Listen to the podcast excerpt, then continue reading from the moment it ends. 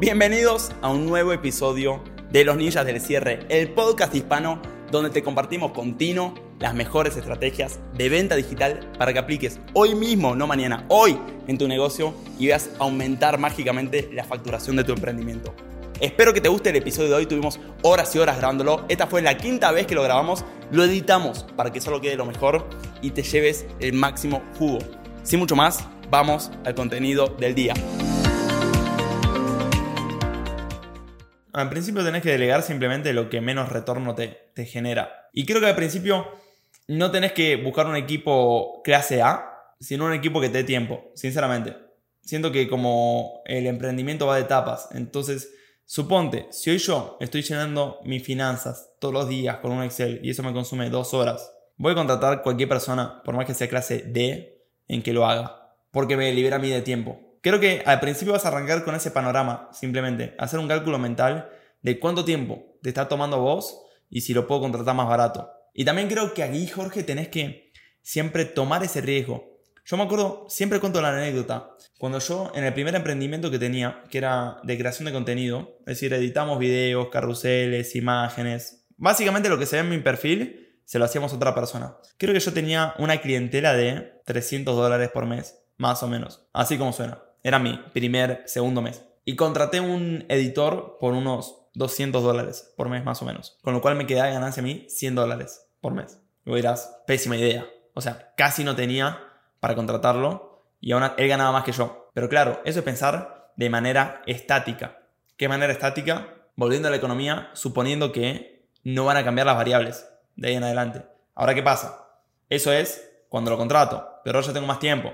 Y se supone que con ese más tiempo que yo voy a poder generar más ingresos. Y fue efectivamente lo que pasó. Entonces, el próximo mes, el segundo mes, de hecho el primer mes, que él tuvo como editor, no hicimos 300 dólares, hicimos 700 dólares. Entonces creo que este es un error muy básico que hacen los emprendedores novatos que hacen proyecciones basadas en variables estáticas. Es como si, mira, si yo estoy haciendo 300 dólares y contrato un diseñador de 200 dólares, gano 100 dólares. No, claro, que 300 dólares estás generando en tu situación actual. Cuando contrates ese editor, se supone que las condiciones van a cambiar y probablemente generes más. Entonces, ¿por qué te lo digo? Porque si sos una persona, yo creo que seguramente por ahí no estás contratando a alguien, pues decís, me quedo sin margen. Pero si pensás eso, estás haciendo el cálculo estático de que te quedas sin margen justamente porque crees que tus ingresos van a seguir siendo iguales y lo único que aumentó son tus egresos.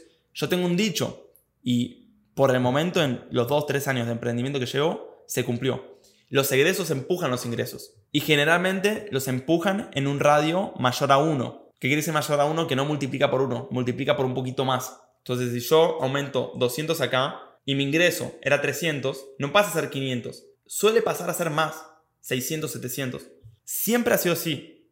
Miren, yo hoy tengo unos gastos fijos de... Bueno, no están tan altos. 10.800 dólares. Agosto era un poquito, en septiembre era un poquito más altos, ¿ok? Entonces, si ustedes ven los costos fijos nuestros, han crecido con el tiempo y el ingreso ha crecido mucho más, generalmente. Entonces, creo que este, como este marco mental, sobre todo en nuestro emprendimiento, los gastos empujan los ingresos.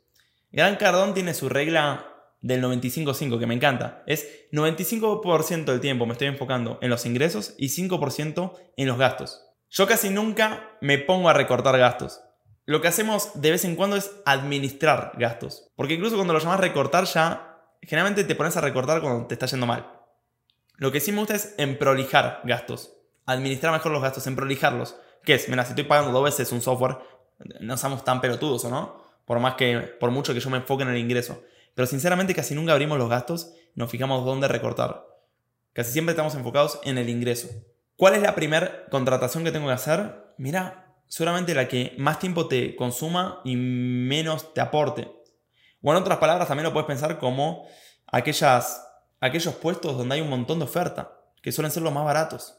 Edición de video, hay una oferta de putísima madre. Tira un posteo en un grupo de Facebook de freelancers argentinos que está buscando editor de video, que le pagas un dólar la jornada y tenés 50 solicitudes. ¿Entendés lo que te digo? es como...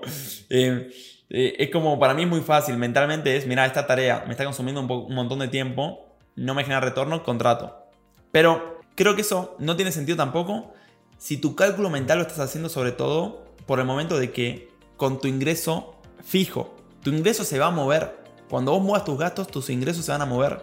Entonces, una de, de las máximas leyes, leyes que he aplicado fue los gastos empujan los ingresos. Y me ayuda mucho a, a tomar más riesgo. Hoy no es un montón de gasto, te digo acordate, los gastos empujan los ingresos. Hasta el momento ha sido real.